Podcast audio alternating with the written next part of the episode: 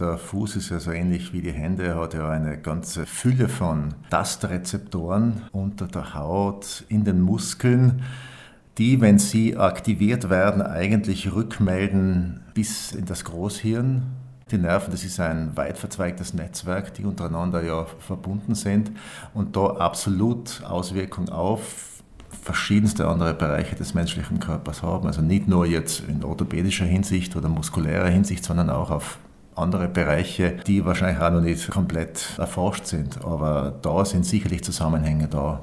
Und wir wissen ja alle, wenn wir mal nach einer langen, stressigen Fahrt ans Meer zum Strand gehen, die Schuhe ausziehen und über den Sand gehen, ins Wasser hinein, was das eigentlich für einen Effekt hat auf die Psyche letztlich. Ne? Was spricht also für das Barfußlaufen? Fürs äh, Barfußlaufen spricht einfach, dass die Füße, die ja sonst das ganze Jahr über in Schuhen stecken, die die Form des Fußes eigentlich stützen und die Muskeln ein bisschen verwöhnen, endlich wieder mal den Boden spüren, dass die Sinneszellen der Fußsohle wieder verschiedene Profile spüren, dass einfach da wieder ein bisschen ein, ein Input erfolgt dass die ganzen Fußmuskeln, die sonst ja immer ein bisschen verwöhnt werden durch Schuhe, wieder einfach aktiviert werden, dadurch auch, dass da Fußreflexe aktiviert werden was einfach wieder die gesamte Muskulatur stimuliert und den Fuß auch vielleicht auch dann wieder in ein bisschen eine bessere Position bringt.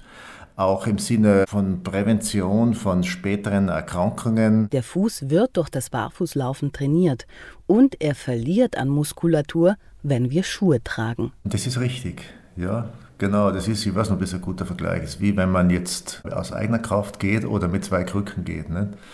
Von den Schuhen wird einfach das Fußbett unterstützt. Das Fußbett wird aber auch unterstützt von körpereigenen Muskeln.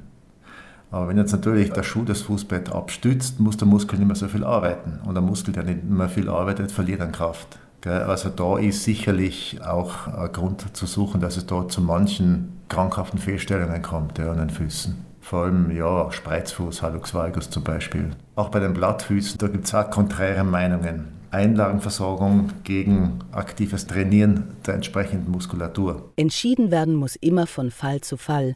Und auch wenn die Füße ohne Schuhwerk viele positive Stimulationen bekommen und durch das unten ohne trainiert werden, kann man nicht grundsätzlich sagen, dass Barfußlaufen gesund ist. Es gibt Menschen, die natürlich Fußfehlstellungen haben, die Fußerkrankungen haben, wo Barfußlaufen eigentlich nicht möglich ist weil dadurch es zu Überbelastungen, Entzündungen oder was auch sonst immer Mögliches kommen kann. Man muss auch unterscheiden, ob das jetzt ein unsportlicher Mensch mit 130 Kilo ist oder ein sportlicher Mensch mit 70, 80 Kilo. Man muss auch natürlich auch sagen, dass man jetzt nicht gleich von 0 auf 100 die Schuhe ausziehen kann und barfuß durch die Stadt gehen kann oder querfeld ein, weil die Füße das noch nicht gewohnt sind, die Hornhaut noch nicht entsprechend ausgebildet ist an den Fußsohlen, wie es äh, manchen Naturvölkern vorhanden ist, die ja da wirklich eine dicke Hornhautschicht haben und eigentlich das ganze Jahr über barfuß gehen. Das ist natürlich schon eine Sache, die muss man sich ein bisschen gewöhnen. Alles braucht seine Zeit und so muss man auch das Barfußlaufen erstmal trainieren, wenn man die physischen Voraussetzungen dafür hat. Möglich ist auch das Barfußrennen. Ein sehr berühmtes Beispiel dafür ist der Äthiopier Abebe Bikila. Er hat den Marathon in Rom bei den Olympischen Sommerspielen 1960 barfuß gewonnen.